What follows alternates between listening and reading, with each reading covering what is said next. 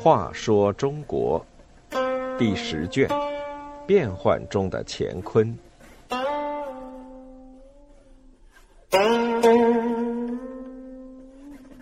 八十三，酒囊饭袋杀功臣。高玉为楚国的发展出过不少好主意，而马英的后代竟是些酒囊饭袋。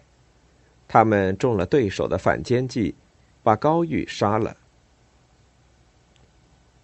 楚武穆王马英，七十八岁高龄时体弱多病，精力大不如前。他便把政事交给儿子马希生去管。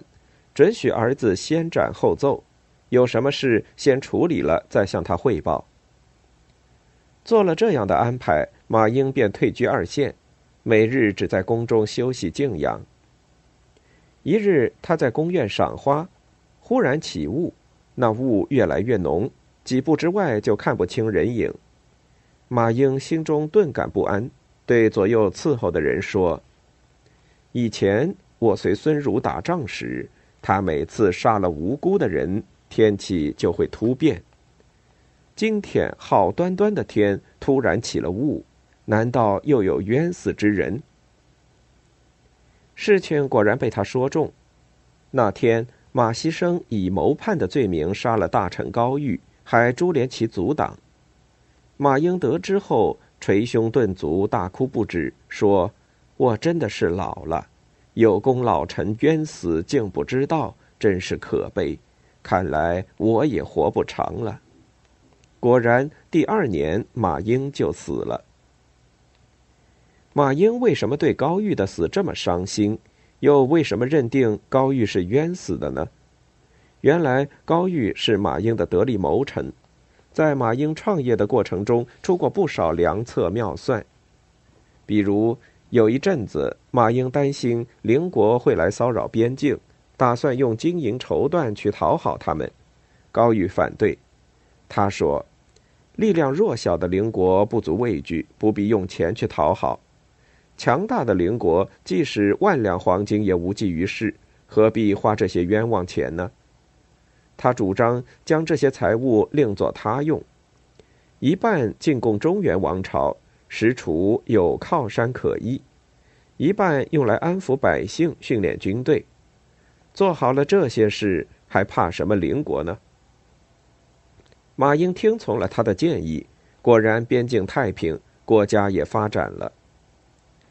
高玉还出点子发展经济，帮马英聚财，使楚国日益富强。马英因而成为巨富，当然高玉自己也得了不少好处。生活的很奢侈，连家里的水井沿都贴上一圈银片，谓之拓里，说是可以保证水没有毒。楚国富强起来，引起其他各国的警惕和嫉妒。为楚国富强出谋划策的高玉就成了他们的眼中钉。有一次，马英派儿子马希范去见后唐庄宗李存勖。李存勖故意拍着他的肩膀说：“都说湖南将来要落入高玉之手，我看未必。马家有你这样的儿子，高玉再有本事又有何惧？”马希范本来就是个浅薄公子，哪里品得出李存勖的真正用心？一回楚地，就将这事告诉了父亲。马英没听完就大笑说：“高玉帮我成就霸业。”他李存勖当然心怀妒忌，我如果怀疑高玉，岂不正中了他的反间计？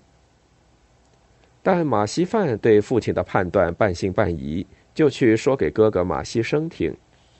马希生早就听到不少诽谤高玉的话，此时便觉得对此人不得不多加防范。记恨高玉的不仅仅是后唐庄宗。南平王高季兴也一心想除掉高玉，以削弱楚国。他知道马英不会上当，就在马希生身上下功夫。